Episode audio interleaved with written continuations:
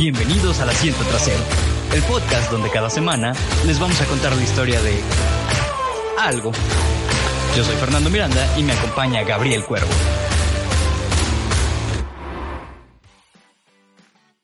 Bienvenidos al episodio 14 del Asiento Trasero. Yo soy Fernando Miranda y como siempre me acompaña... Gabriel Cuervo. ¿Qué pedo, Gab? Una semana más. Así es, una semana más. Hoy la neta, güey, traigo hasta un poquito de hueva. Eh, hoy me llevé una madriza, güey. Eh, a mi jefe lo operaron hoy, ahí en el IMSS. Entonces, la No, neta, vale, la verga. neta, fue una chinga, güey. Y, güey, ya entendí por qué la gente cree que es una mierda, güey. Ya descubrí, güey. Güey, es que no es que crean. el puto sistema es una mierda. Ajá, pero es que ¿sabes qué es el pedo, güey? Que es el, es el desgaste tanto del paciente como del que está afuera, güey. ¿Te das de cuenta Sí, que pues, yo llevé al jefe, güey? Los, lo, iba a decir, los pedaron, pendejo. Lo internaron a las 7 de la tarde, casi 8 de la noche de ayer. Y no, pues es que mire, este, espero allá afuera y pues le llamamos. Y yo, ok. Y qué madre, güey, yo me regresé, güey. Vivo a 5 minutos de la clínica, dije, cualquier pedo, te llaman al celular. Bendito Sí, no, sea el celular. Eh, entonces ya fue como que, nada, pues me, me muevo. ¿Sabes a qué hora me llamaron que me requerían, güey? No. 9 de la mañana, güey. De hoy, ¿ok? Ajá. O sea, pretendían que me quedara 13 horas afuera. Ya luego fue como que, ok, ya fui, todo muy ameno, muy tranquilo. Firmé unos papeles, pasó a quirófano. No, en una hora sale. Pasó la hora. No, ya vino el doctor, habló conmigo. En una hora lo subimos a piso. Para esto eran como las 11. Ajá. Dan, me fue a desayunar, dan las 12. No, pues que no, que en un rato más y que en un rato más. No hacerte la historia larga, 2 de la tarde me regresé al cantón. pues, para comer, para bañarme, todo, porque COVID. Hasta las seis y media de la tarde lo subieron a piso, güey. O sea, es como No. que, güey, te tiene un día completo valiendo pito, güey. Eh, allá afuera del hospital. Y hay banda que literalmente, güey, pues vienen de lejos, güey. Son de comunidades y casa de la chingada, güey. Sí, no, no es como tú que estás hablando desde tu privilegio. Que Exactamente. a cinco güey. minutos del IMSS. O sea, no hay banda que sí se tiene que quedar. Sí, no, Por güey, eso, está bien culero, güey. si pueden, si quieren, si tienen el tiempo, la oportunidad de hacerlo, prepárense una pinche bolsa de sándwiches y láncense al, al hospital que tengan más cercano porque es bandita que se los va a agradecer.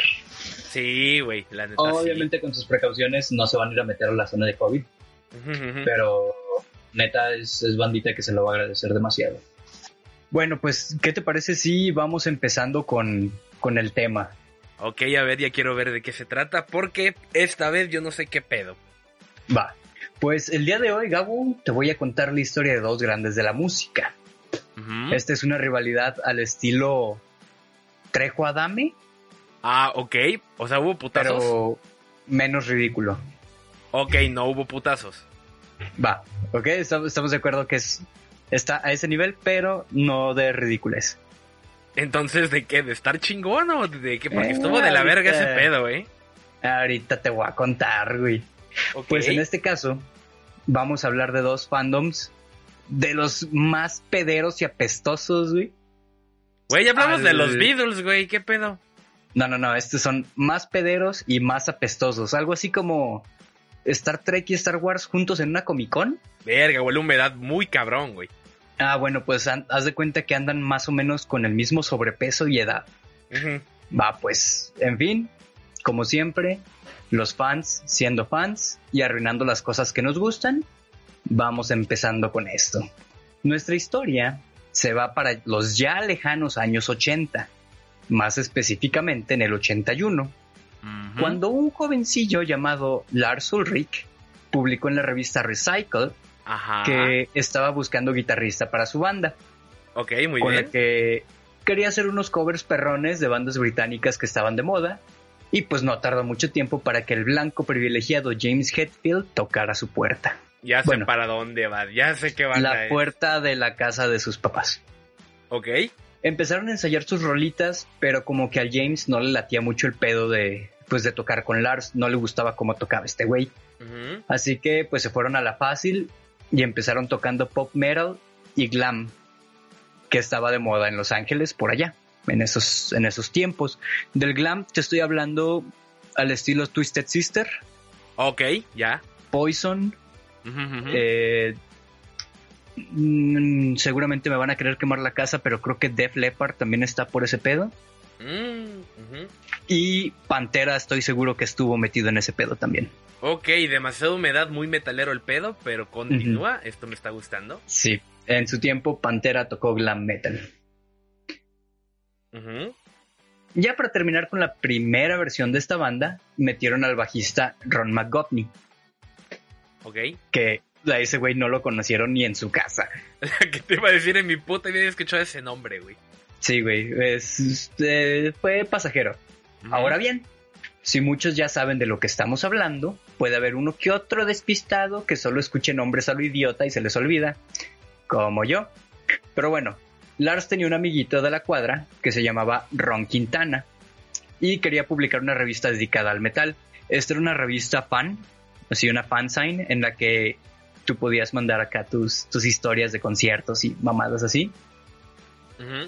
Y bueno, pues este güey estaba teniendo pedos con el nombre porque no se le ocurrió uno bueno y que pegara. Así que le preguntó a su compita cuál es la tía para la revista, Metal Mania o Metallica. Mm. Obviamente, a Lars le gustó el nombre Metallica y se lo piñó, por lo que le recomendó que le pusiera Metal Mania a la revista. Ok. Desde ahí ya vamos mal. Pero bueno, aquí vamos entrando al terreno escabroso porque un tiempo después reemplazaron al guitarrista líder, que no fue tan importante porque ni siquiera dije su nombre. Ajá.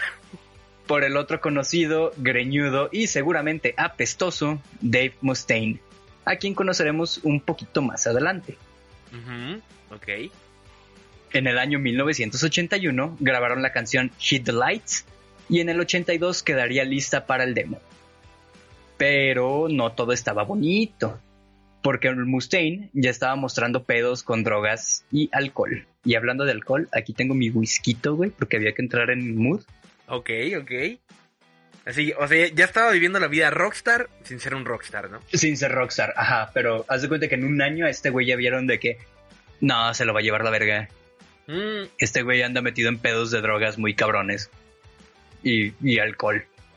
Sí, y, son los ochentas, es como que Uh, eso es muy peligroso. Nosotros no somos ese tipo de banda. Aquí, con Mustaine y McGovney en sus filas, Metallica grabaría en noviembre de 1982 el demo en directo Live Metal Up Your Ass. Que si nos ponemos muy, muy bilingües aquí este pedo, significa ah, metal en vivo por tu culo. Eh, no me hubiera dado cuenta nunca, güey. Lo siento, escuela pública. Y bueno, aquí estrenaron el tema Whiplash, que hasta ese momento era inédito. Y durante este concierto fueron teloneados por la banda Exodus. Ok. Cuyo guitarrista líder, Kirk Hammett, exhibió un virtuosismo con este instrumento que dejó impresionados a James Hetfield y Lars Ulrich, mm. quienes, ante los crecientes problemas con Mustaine, comenzaron a considerarlo como un reemplazo perfecto. Ok. Kirk Hammett, por su parte, recordaría que, y cito, no, espera, no puedo decir y cito, dijo que la primera vez que vi a Metallica en el escenario no, no podía creer lo que estaba viendo. Era la banda más original, pesada y rápida que yo había visto en mi vida. Pero tomemos en cuenta que estos morritos pues tienen unos 18, 19 años y pues no había muchas bandas de metal, por lo cual se dejó impresionar por muy poco. Mm, no digo que no me guste Metallica, simplemente digo que hay mejores. Ah, no, sí. Verga, güey. En este momento nos están ya baneando, güey. Estoy nos seguro. Nos están quemando la casa. En fin, no importa. Eh, al poco tiempo, Ron, eh, Ron, McGovney decidió dejar Metallica al enterarse que, Lord, que, Ulrich y Hetfield le habían ofrecido su puesto a Cliff Burton, un gran bajista del grupo Trauma, quien solía tocar su instrumento con los dedos mientras hacía headbanging, o sea, como que mueves la cabeza, el típico, el único baile que sabe ser un metalero. Ah, yo, pensé que su única gracia era quejarse de todo, pero está bien. Esa es otra. No, ese es como que el único baile que se saben es el headbanging. Lo demás es solo quejarse. Es que, güey, hablando de eso, ahora interrumpiendo la historia, güey, ¿por qué son tan chillones, güey?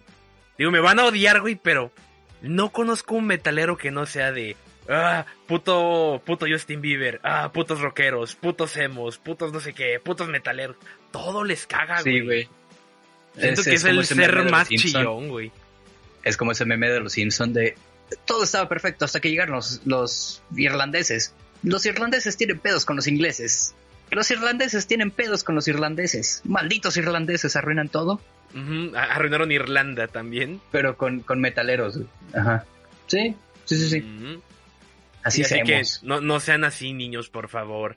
Y por favor, ya no quemen instrumentos, güey. Ya recordamos. Bueno, fue lo más metalero que le ha pasado a. A Evanescence, güey. Definitivamente. Es que lo más metalero que le ha pasado. Y fue totalmente accidental. sí, muy accidental, pero se vieron muy mal, güey. Pero pues bueno, sí, no, se dejó llevar demasiado. En fin, Lars Ulrich contaría una cita más que cuando nos quedamos sin bajista y le pregunté a mi amigo Brian Slagle si podía ayudarme, él me dijo que fuera a ver al bajista de un grupo que se llamaba Trauma. Cuando los vi, quedé boquiabierto cuando vi a Cliff Burton en el escenario. Nunca había conocido a alguien que tocara así. Scott Ian, integrante del grupo metalero Anthrax, estos nombres ya deberían estar haciendo cierto clic si te gustan tanto los festivales. sí, sí, sí. Aunque no seas metalero, sí los topas, güey. Agregó que nadie movía la cabeza como Cliff Burton cuando estaba tocando. Pillín. Recuerdo que la primera vez que lo vi, le dije a mis amigos, oh por Dios, miren este cabrón. Entonces, aquí estamos hablando de Metallica, eh, hablamos de Exodus, hablamos de Anthrax, hablamos de Trauma. Todavía, todavía falta, falta poquito para que se arme la, esa gran alineación que todo metalero sueña con ver. Ya, ya sé quién falta. Entonces, Cliff Burton decidió dejar Trauma y pasarse con Metallica con una sola condición. La banda debía trasladarse a la ciudad de San Francisco, donde los nuevos sonidos relacionados con el thrash metal comenzaban a generar una legión de seguidores que recibía el nombre de Bay Area Bangers. En cualquier caso, Hetfield o Ricky Mustaine ya estaban pensando en mudarse a San Francisco de todas formas.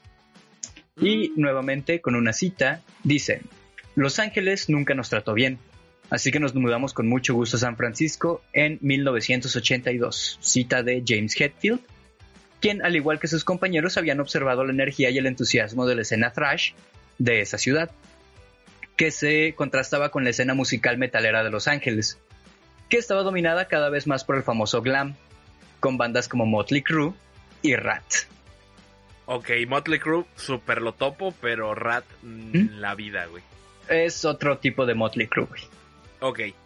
Y nuevamente, ellos hacían una música más sensual para atraer a las chicas, pero con nuestra música nosotros queríamos dominar el mundo, recordaría el guitarrista Dave Mustaine, quien tras ser expulsado de Metallica tiempo después formaría la banda Megadeth. Y ahí está el sueño húmedo de los metaleros. Ya pegó el cuarto nombre. En San Francisco, Metallica consiguió una gran legión de seguidores gracias a su famoso demo que viajaba a todas partes y a sus estridentes actuaciones en directo, logrando llamar la atención de un promotor y dueño de una disquera llamado Johnny Susula. Este, al quedar impresionado tras escuchar la demo de Metallica, los contactó con el sello independiente Megaforce, que solo le solicitó un único requisito para grabar un disco. Metallica debía trasladarse a la costa de este del país, concretamente a la ciudad de Nueva York. Susula, dueño de la disquera, el cielo del rock and roll, se ofreció a representar al grupo, recordando que Metallica fue la respuesta a las oraciones de los norteamericanos. Era la única banda de la época que hacía ver a bien que hacía ver bien a Estados Unidos. y eso está muy cabrón, güey. Hacer ver pues, bien a Estados Unidos está muy cabrón. Ok, estamos hablando de los ochentas, güey. Aquí estamos hablando que la escena británica estaba pasadísima de verga. Sí, porque tendrías a Queen o ya en el aspecto metal. No, en, en general. Sí, sí, sí, o sea, tenían como que una época muy buena para esos vatos, güey. Digo, liderados por Queen, me imagino, porque creo que es el mayor referente, pero sí hay bastante donde jalar. Pues bueno, Metallica, tras llegar a Nueva York, se alojó en un insalubre departamento ubicado en el barrio de Queens, donde solía ensayar la banda Anthrax y donde apenas tenían alimentos, o sea, no, no tenían nada, güey. O sea, apenas si les alcanzaba para comer. Ok, o sea, vivían como Y- en México. Ah, Más o menos, sí. Bueno, y una cita más de, de Lars Ulrich. El mejor día podíamos ir al McDonald's a almorzar y el peor teníamos solo una salchicha en la mano porque no teníamos dinero para comprar pan. no mames. Teníamos una salchicha Así, en la mano güey. y le jalábamos la leche a la de... No, no es cierto. Estudiante por año cualquiera, güey. No, no mames, güey, qué culero. Sí, sí, sí, sí.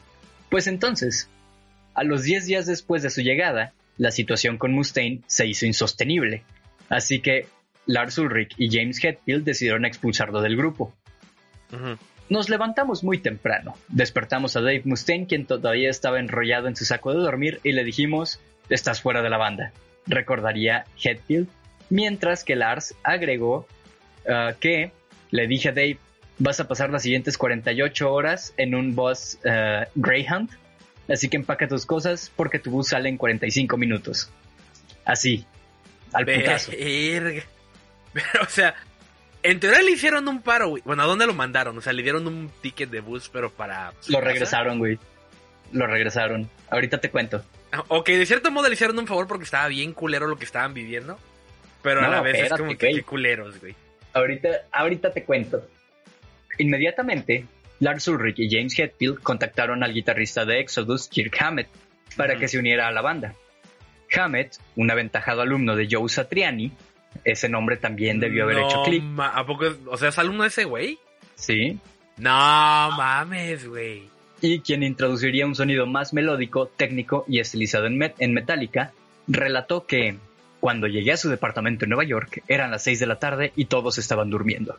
Yo me dije, esto es muy al estilo del rock and roll, así que fue un buen augurio. Mientras que James Hetfield recordó que la primera, la primera canción que tocamos con Kirk fue Seek and Destroy y Kirk hizo un solo de guitarra que nos demostró que las cosas iban a funcionar muy bien. Mm, ok, sí, sí, Can Destroy igual, súper fácil de ubicar. Searching, Seek and Destroy. Ah, bueno, ya, ok. Ya con su formación definitiva, que eran Lars Ulrich, James Hetfield, Cliff Burton y Kirk Hammett, Metallica grabaría en mayo de 1983 su álbum, debut, Kill 'Em All.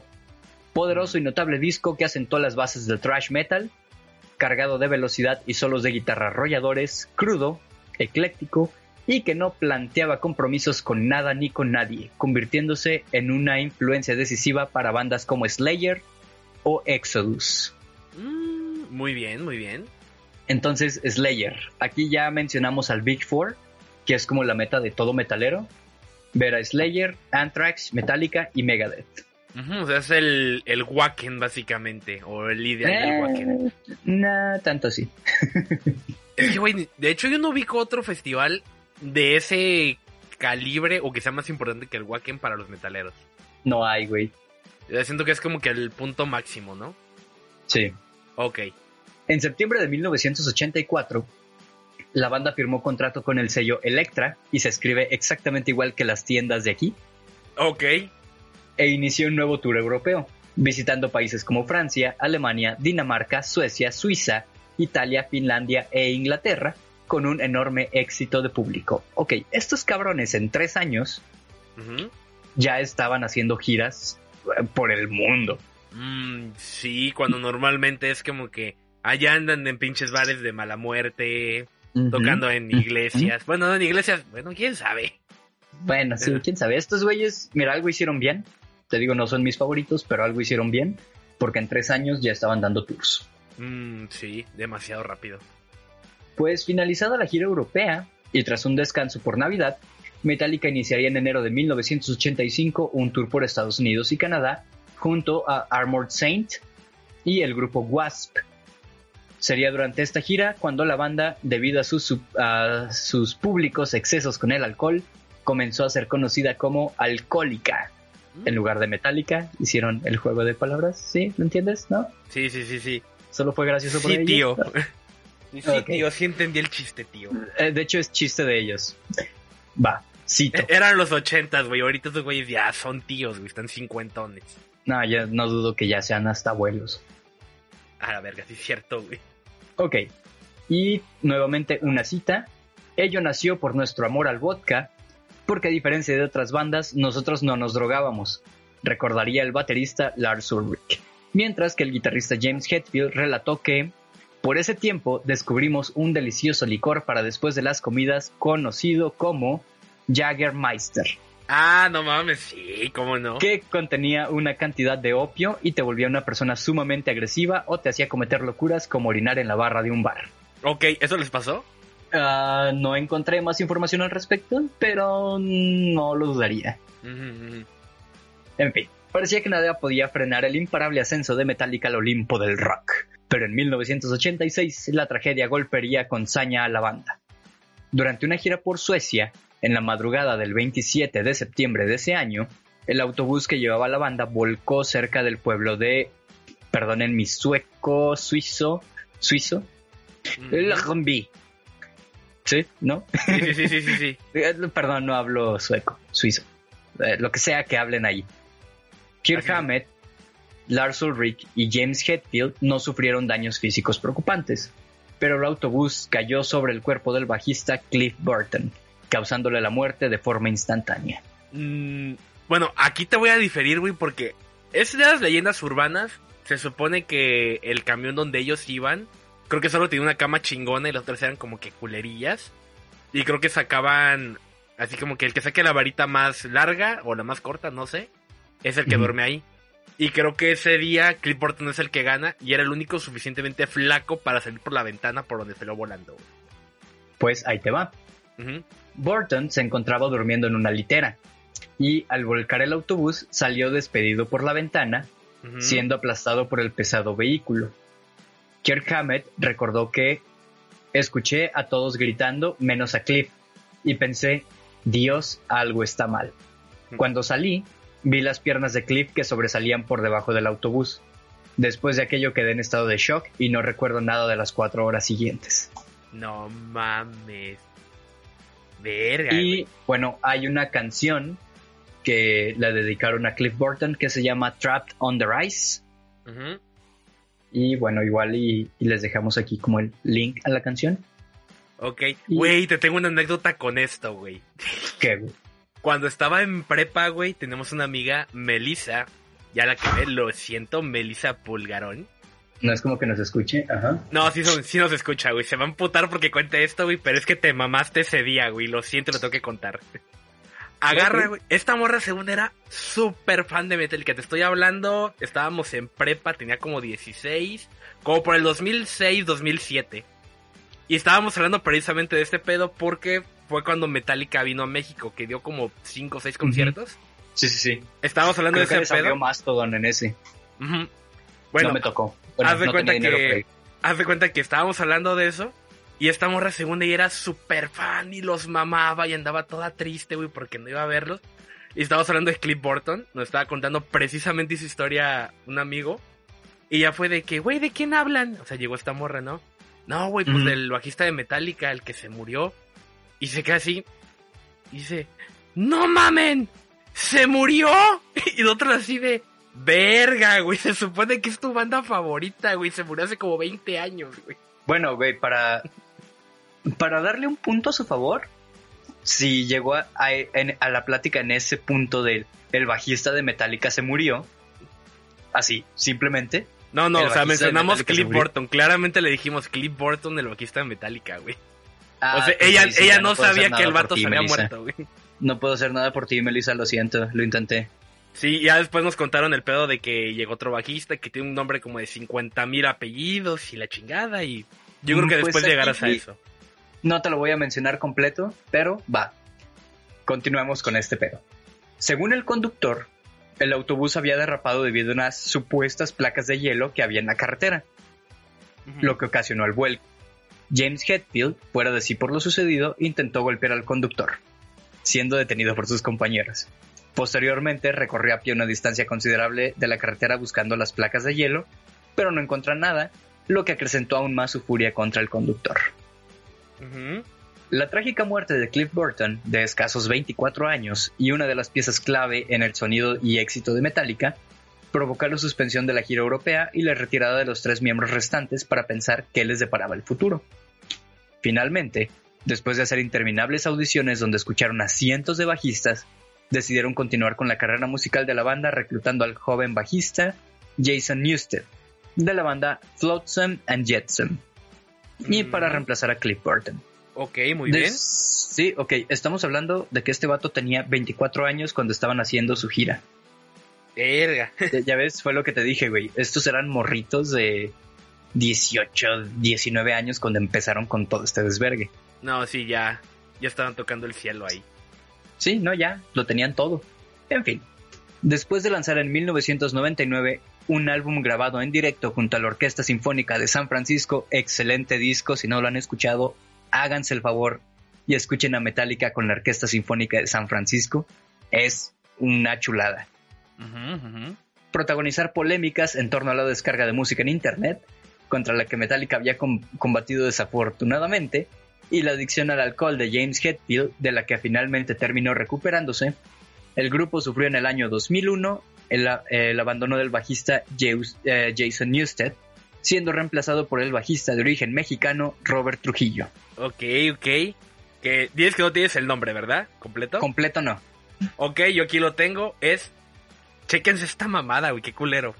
Roberto Agustín, Hipólito Miguel, Santiago Samuel, Pérez de la Santa Concepción, Trujillo de Niño de Jesús, Veracruz. ¿Por qué te apellidas Veracruz? No lo sé, pero todo lo demás estaba bien culero. Te llamas Hipólito, güey. Obviamente vas a decir, ay, díganme Robert. Sí, yo también lo haría.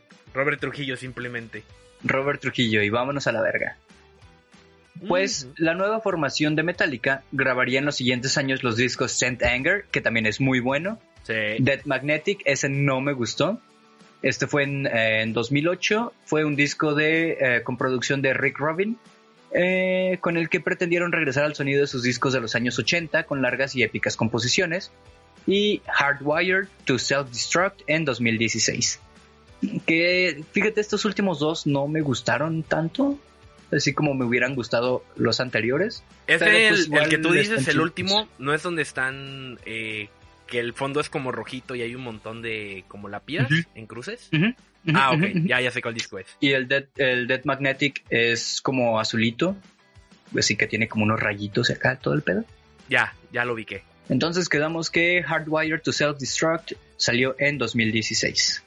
Metallica, con más de 35 años de carrera y más de 120 millones de discos vendidos, ingresaría el año 2009 al Salón de la Fama del Rock and Roll, el mínimo honor que se le podía hacer a un grupo que revolucionó los años 80 gracias a su furiosa y potente sonoridad trash, formándose una de las bandas más mm, pues más cabronas, influyentes y peligrosas de esa década.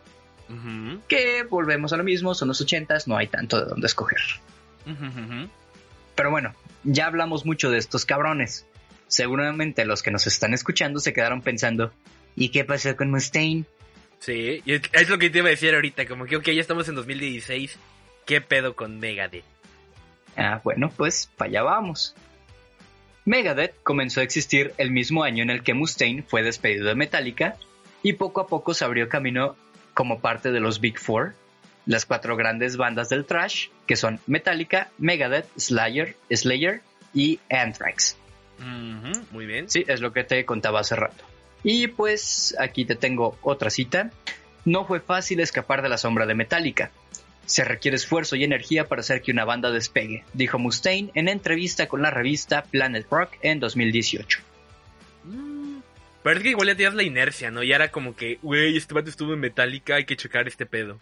Mm, pues ahí te va. A ver. Su reemplazo en Metallica se refiere con cautela a un ex compañero que no se fue en los mejores términos.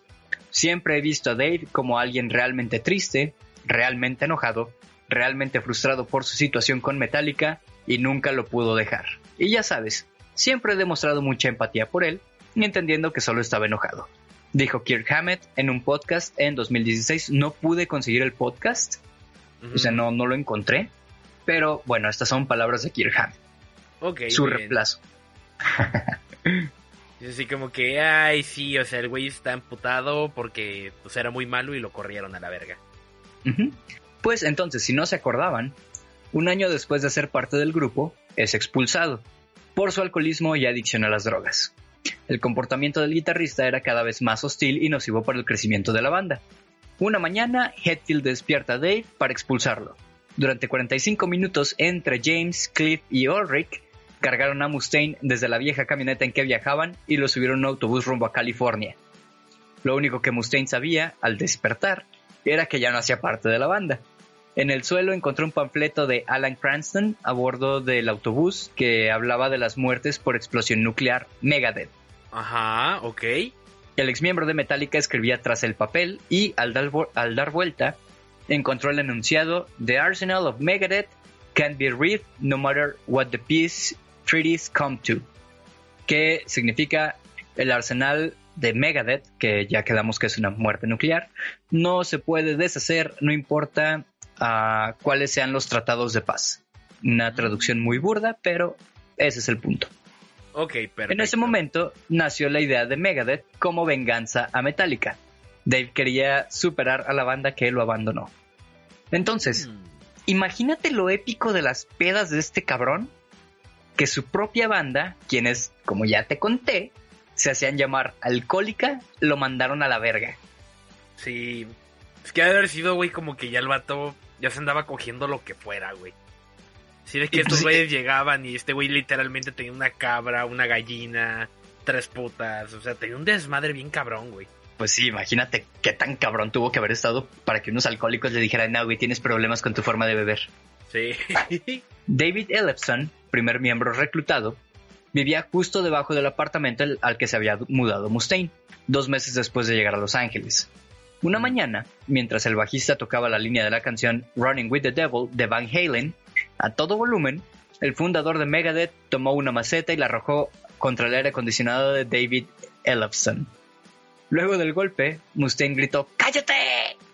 No tenía ningún problema con Van Halen, pero era el peor sonido para su resaca. Ah, Ese fue el encuentro entre los primeros miembros de la banda. Ok, ok. Una bonita amistad.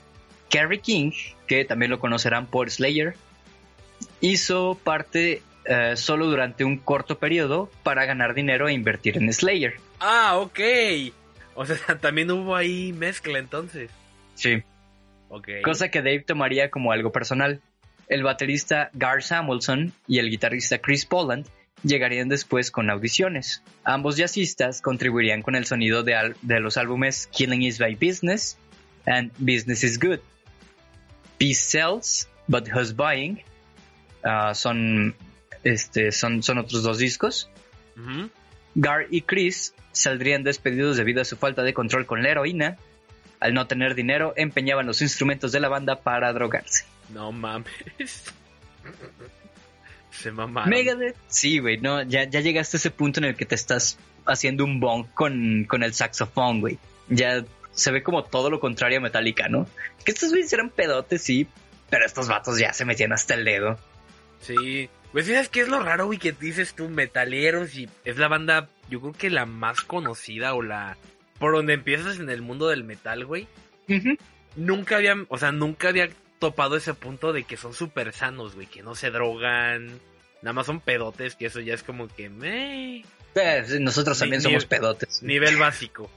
Sí, no, de hecho, pues como te conté hace rato, el James Hetfield se metió a rehabilitación y ya quedó. No se hizo cristiano, no llegó. Eh, no llegó tan lejos. Ok, ok. Pues Megadeth iba creciendo siempre a la sombra de Metallica, debido a que el álbum debut tenía el trabajo de Mustaine. Las comparaciones entre ambas bandas eran constantes por las letras nihilistas y el sonido de la guitarra en Kill Em All, que es de Metallica. Aún así, Dave hacía lo posible por sonar más veloz, pesado y agresivo.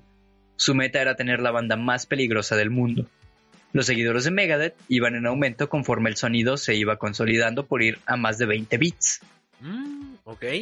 Las letras de Mustaine se caracterizaban por la ira que había acumulado en su infancia y adolescencia, y que se incrementó con la traición de Metallica.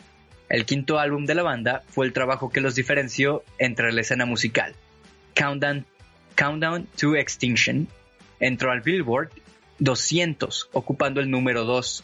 Este gran éxito no, no significó nada para su fundador. Metallica ocupaba el puesto número 1 con su famoso Black Album. Oh, ya. Ese, ese Black Album también está bien perro. Bien, bien, bien perro.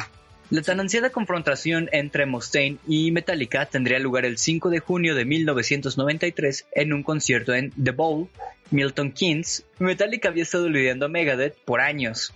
Esta oportunidad en que ambas compartirían un mismo lugar significaba la aceptación de James y Lars hacia Dave.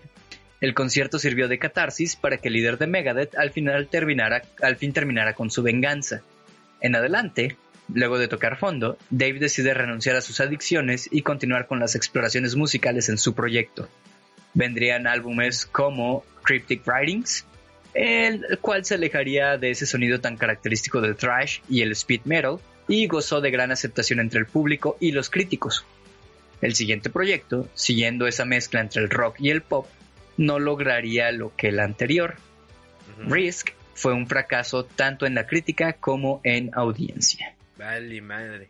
Y es que ese disco es el que compite con el Black Album. No, el anterior, ¿verdad? No, fueron los anteriores, ajá. Ah, ya. Es que también está cabrón, competir con ese disco. Según yo recuerdo en el Black Album es donde viene Ender Sandman, viene... ¿Mm?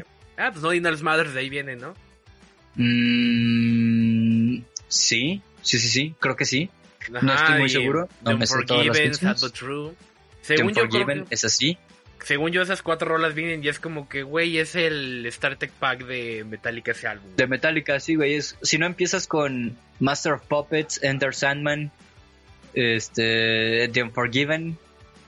Eh, no, conoces a Metallica. Matters, güey. Nothing Else Matters también. Que de hecho, si quieres tocar la guitarra, es con lo que empiezan todos. Que, güey, en, en ese momento, Metallica era, era la banda que tenía el solo de guitarra más largo con la, con la canción de One.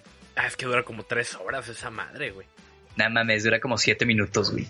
es larguísimo, güey. Para un solo de guitarra es larguísimo, güey.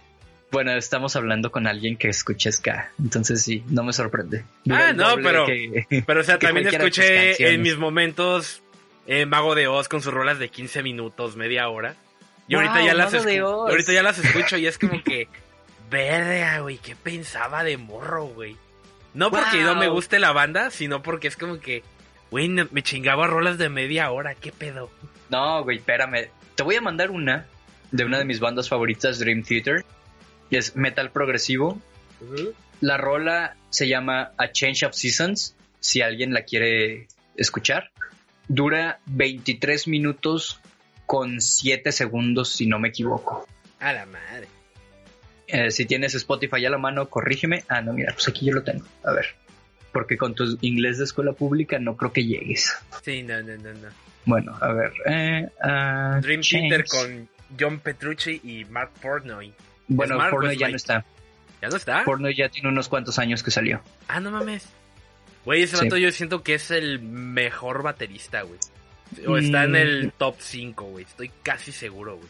Sí, eh, la rola dura 23,8. Le, le fallé por un segundo. Eh, muy bien, pero es muy atinado el dato. Pero bueno, Dream Theater también, gran banda. En fin, ya, ya debrayamos muchísimo. Sí, igual, güey, si quieren ser guitarristas, güey, John Petrucci es otro pedo, güey. Nah, güey, John Petrucci. No mames, ese vato ha estado en todos los G3s que yo he visto. no, güey, es de los, de los mejores guitarristas que vas a encontrar, güey. Y, ah, pues mencionamos a Joe Satriani también. Otro top 3. Otro cabroncísimo. Pero ahorita el, baterista que trae que trae Dream Theater, este Mike Mangini, ese ah, güey lo vi tocar en vivo, sácate a la verga, güey, no le pide nada a porno y nomás porque porno y escribió las rolas, pero güey, no mames. Pinche Mangini se calla pedazos en el escenario. Sí, porque ya es que también fuera de, de él, que pues de Red, güey, el que se murió, el de Avengers Sevenfold. Ah, pues cuando se murió, cuando se murió este güey, Pornoy todavía seguía en, Dream Theater, pero se fue de gira con Avenge. ¿Ah, sí? Sí. Ah, caray. Les faltaba baterista, entonces Pornoy agarró y, ah, pues yo les echo la mano. Mm. Como que ya empezaban los peditos con Dream Theater, pero esa ya será otra historia. Ok, muy bien. Continúa entonces con Megadeth. En fin, El trabajo The World Needs a Hero retomaría las raíces de la banda. Mustaine eh, despediría para este proyecto a Bud Prager, no sé pronunciar este apellido, y se pondría al frente de la composición absoluta de este nuevo álbum. Debido al fracaso de Risk, la crítica no tenía expectativas. Ah, Motorcycle lograría el puesto 22 en el Billboard Mainstream Rock Charts. La banda entre el 2002 y 2004 se disolvería debido a un problema médico. Dave, al quedarse dormido sobre su brazo izquierdo, sufrió un daño en el nervio radial. No mames. Sí, O sea, se, se chingó dormido. sí, Ah, qué pendejo, güey. shit happens. En el 2004, el líder de la banda regresa con un álbum en solitario, The System Has Failed, eh, que llevaría la marca de Megadeth. Cinco, cinco álbumes posteriores se crearían con, nuevo, con nuevas alineaciones en los integrantes, ah, que son United Abominations en 2007, Endgame en 2009, 13 en 2011, Super Collider en 2013 y Dystopia en 2016. Pero nada bueno, mal, nada mal. estos son algunos datos y del por qué estos trashers apestosos se agarran a putazos por dos bandas que ni los conocen y además les vale verga en sus mansiones.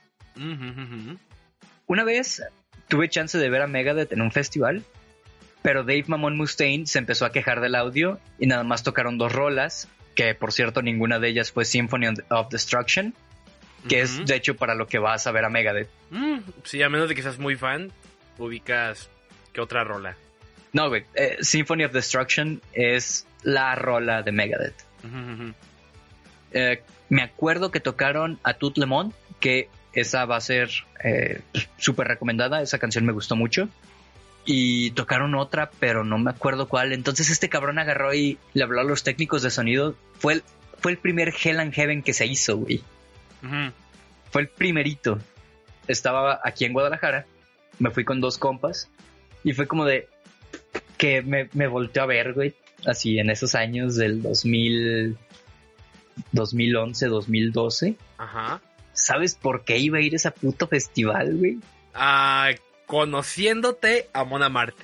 No, no, a Mon Amarth todavía no los conocía en ese, en ese momento. Oh, ok. Iba para ver a Here Comes the Kraken. Ah. Ya de ahí ya se me atravesaron otras bandas, güey, como Megadeth, Ajá. Épica. eh, iban Épica con integrantes de Enya. No es cierto, era Maya. Que es Mm. la misma mamada, o sea, es Épica con Enya. Ok, ok. Eh, me tocó ver a Overkill. No, Overkill, Overkill no llegó. Mm, mm, mm, ¿A quién más me tocó ver? ¿A quién más me tocó ver? No me acuerdo. Ah, conocí una banda brasileña que se llama Black Oil, muy buenos. No sé, porque ahorita así mi mente brasileño. Sepultura, chinga tu madre. No, Sepultura, no. Me tocó ver a Tel Barrio, pero Tel Barrio te los encuentras comprando leche. Ni idea de quién sean, güey. Son como el Zoé de, del metal, güey. Ah, ok. O sea, son mexas y todo el pedo, tocan, traen buen desmadre. ¿Ubicas a brujería? Sí, claro. Ah, ok. Va, traen el mismo estila, el mismo estilacho. Ok. Así como que rap, metal, acá. Ok. Este. mm, Fíjate que hablando de Here Comes the Kraken, ahorita me acordé, güey. Esa banda se prostituía bien cabrón, güey. Yo los vi en un Unite Tour, pero hasta la era, fecha. Era El Otro Yo, que es una banda argentina, Here Comes the Kraken, y yo no sé por qué, División Minúscula e Inside, güey. ¿Qué hace a Here Comes the Kraken ahí? No lo sé, pero voy a buscar el boleto porque recuerdo que venían los logos, güey. Que de hecho, güey, en ese entonces, cuando, cuando la segunda vez que yo vi a Here Comes the Kraken, ya traían a un vocalista europeo, ¿Un güero? Simón. Que, era, que es... Es- el que hace la voz gutural y todo ese pedo, ¿no? Pues el que hacía, ya lo botaron a la verga. Pero haz de cuenta que cuando yo los vi la primera vez, era la alineación original. Que Ujú. todavía traían el demo, güey, ni siquiera traían el disco. Ah, ok, o sea, tú lo viste muy al principio. y los vi, se llamaba Mortal Fest, que fue cuando estuvo el pedo de la influenza. Mhm, 2010. Ah, pues ese, ese concierto, ese festival, me lo movieron, o sea, lo movieron como un mes, dos meses. Entonces, pues yo llego acá, pues el, punto ahí era, era ir a ver a Here Comes the Kraken. Pues los vimos, estuvimos ahí echando desvergue, me encontré al Tore, que es el, el guitarrista, echándose unos tacos, me puse a cotorrear con él. Este, un compa se compró una playera y se la firmaron todos, güey. Menos el Alexa, pinche vato mamón. Ni, Es como de, ni vato, eres idea, bajista, güey. No puedes ser mamón si eres bajista. Ah, ya. Sí, no. Bajista creo Pero que el sí, único que puede ser mamón y creo que ni lo es es Flea. Muy buen bajista, Flea también, de Red Hot Chili Peppers. Y el que todos conocemos, güey, referencia básica, güey. No sé cómo se llama el cabrón de Korn, pero es hijo de su puta madre también, güey. Mm. Si Korn es conocido por algo, es por su gran bajo. Mm, yep. Y pues bueno, aquí ya me voy a meter con, con Mayong, que el igual bajista de, de Dream Theater. Ese güey es una puta eminencia, pero son estilos diferentes de música. Sí, sí, sí, demasiado. Pero pues, Gabo, eso es todo lo que, lo que traigo por hoy de, de este pleito que se traen. Eh, la, la gente, como sabes, siempre los fans, siendo fans, van a arruinarte todo. Ah, sí, güey, siempre, güey. Y no solo música, güey, lo que se te ocurra la han cagado, güey. Todo, todo, todo. Lo que, lo que tú pienses va a salir un fan y te la va a cagar. Pero bueno, este fue un tema que nos recomendaron. Sí me lo pidieron unas dos personas. de las 20 que nos escuchan. No, a mí también me lo habían comentado de que, güey, hablen de metal, hablen de Metallica. Y es que me que, ah, sí, más adelante todo será tarea de Fer. Ese es su mundo. A mí Sí. pregúnteme de cosas mugrosas, pregúnteme de ska. Sí. y curiosamente, güey, hoy está haciendo frío. Traigo mi sudadera de Iron Maiden. Mm, Que esta sudadera tiene una historia no chistosa, no sé, güey. Fue una casualidad porque yo llegué a trabajar a una universidad. eh, pues como asistente de cocina. Ah, ¿Qué estaba cabrón. haciendo yo como asistente de cocina? No tengo ni puta idea. Pero sí, yo estaba trabajando como asistente de cocina en, en esa, en la cafetería de la universidad. Y había un, un cajoncito en el baño de la, de la cafetería que era como de cosas olvidadas. Y yo llevaba viendo esta sudadera así días, días, días, días. Y nadie, nadie iba por ella, nadie la reclamaba, nadie nada. Y en eso le dije a mi, a mi patrona, oye, esa sudadera, si ya nadie viene, ¿en cuánto tiempo me la puedo quedar? O sea, no, ya llévatela, ya lleva como dos semestres aquí. Ah, no mames. Ah, bueno, está bien. Gracias. Hasta la fecha sigue conmigo, güey, también ya está bien puteadísima, pero está bien cómoda. Sí, es que sí pasa. Y Iron Maiden también es una excelente banda, güey. Sí. De sí, hecho, sí, quién sí, sabe Iron por qué no entra al, al Big Four. Porque no es trash. Ah, ok. Sí, es que ahí es el pedo, güey. Un día que un día un, un compa me explicó la división del metal, que son un chingo que speed metal, death metal, speed death metal, electro no sé qué, y que son un chingo de divisiones, güey. Y es como que, Sí. ah, no mames, es un pedo, güey. O Sí, güey. está chida la variedad, pero son- está cabrón. que ya son géneros súper ridículos, güey, como el greencore, por ejemplo. A mí el Green- greencore no me gusta. ¿Qué viene Porque son- ese pedo? Esos son puros ruidos de puerquito. Ah, cabrón. Las rolas duran como dos minutos y son puro... "Ui, ui, ui, ui, ui". Más o menos así. O sea, se supone que sí tiene letra, güey, pero no lo entiendes ni puta madre lo que están diciendo. Ajá, ajá. Entonces, ya, por ejemplo, a mí Amon Amarth, que es otra de mis bandas favoritas, es metal vikingo, pero le está tirando más como al estilo del black metal. Por la por, por, por el tipo de música que tienen. Ok. O sea, no es un no es un folk metal como lo que intenta hacer Mago de Oz, pero le sale horriblemente mal. Si quieren escuchar folk metal, yo les recomiendo una banda que se llama Svartsot. También es una pinche banda noruega, no me acuerdo exactamente de dónde es, pero noruega. Pero ellos sí supieron hacer un buen folk metal con los instrumentos folclóricos de la región. Que fue sea, flautitas, gaitas gaitas. Ajá, pero pues le meten poncha acá y voces guturales y todo este desmadre. Ah, valdrá la pena checarlo a ver qué pedo. Eh, entonces sí, no, o sea, lo que ustedes creían que era folk metal con su referencia a Mago de Oz, lo van a mandar a la verga, como yo lo hice, porque en mi momento también llegué a decir, ah, no mames, soy bien malote porque escucho Mago de Oz. No, güey, este es... No. Es que hoy recuerdo que hubo una época que pegaron mucho que era Mago de Oz, Rata Blanca, Saratoga, Warcry. Saratoga, Saratoga y Warcry, güey. El vocalista de Saratoga Leo es un Jiménez. hijo de perra, güey, no mames. Es buenísimo el cabrón, Leo Jiménez. Hasta la fecha, de repente, como que traigo antojito de escuchar Saratoga. Warcry también me gusta mucho, pero esos son heavy. Eso es a lo que se le conoce como heavy metal. Puedes reconocerlo por la velocidad del, del, de los instrumentos y las voces agudas que manejan. Ah, ya, sí, ese güey es especialista, güey. Que de hecho, mm, así, tendré que confirmarte el dato, pero estoy casi seguro, güey, que Leo Jiménez estuvo un tiempo en Mago de Oz, güey. Cuando se sale el vocalista, este güey entró, güey. Y ahí como que estuvo en, ese desmadre hasta que llegó otro güey, y luego otro güey, y luego una vieja, y luego otro güey, y ya, ya les perdí la pista, güey. Pues no sé, güey, pero a mí Saratoga sí me gusta mucho es de las poquitas bandas españolas que yo puedo decir, puedo escuchar Saratoga todo el puto día. Mm. Me gusta mucho. Y bueno, pues yo creo que es un buen momento para terminar. Ya hablamos mucho. Ahí les estaremos dejando en algunos, pues en algunos posts, algunas recomendaciones para que lo chequen, vean si les gusta este pedo o no. Pero pues anuncios, recordatorios, nada, ¿verdad? No, yo creo que de momento no. Solo, ya saben, ¿no? La de siempre. Eh, síganos en todas las páginas. Ahora sí en las páginas. Estamos en Facebook, Instagram y Twitter como arroba asiento podcast. Y las personales también pueden encontrar en Twitter como arroba eigabo. A mí como arroba Fernando M057. Y recuerden que tenemos Coffee. Es, eh, pues es una página de donaciones, si nos quieren literal invitar un café, pues nos echarían demasiado la mano. Ya si no, por lo menos denle like al video si están en YouTube. Suscríbanse, un comentario. Aunque nos escuchen en, aunque nos escuchen en otra plataforma, paro, vayan a YouTube, suscríbanse, eh, activen notificaciones. Eh, si tengo que hablarles como español, lo voy a hacer para que lo hagan.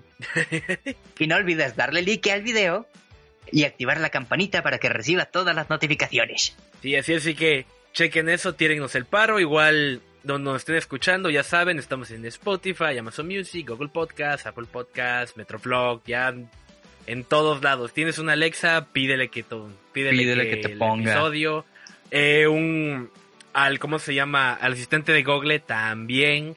Voy a hacer la prueba con Siri a ver si lo puedo pedir, güey. Sería un buen experimento. Y pues nada, yo creo que eso sería todo por el día de hoy.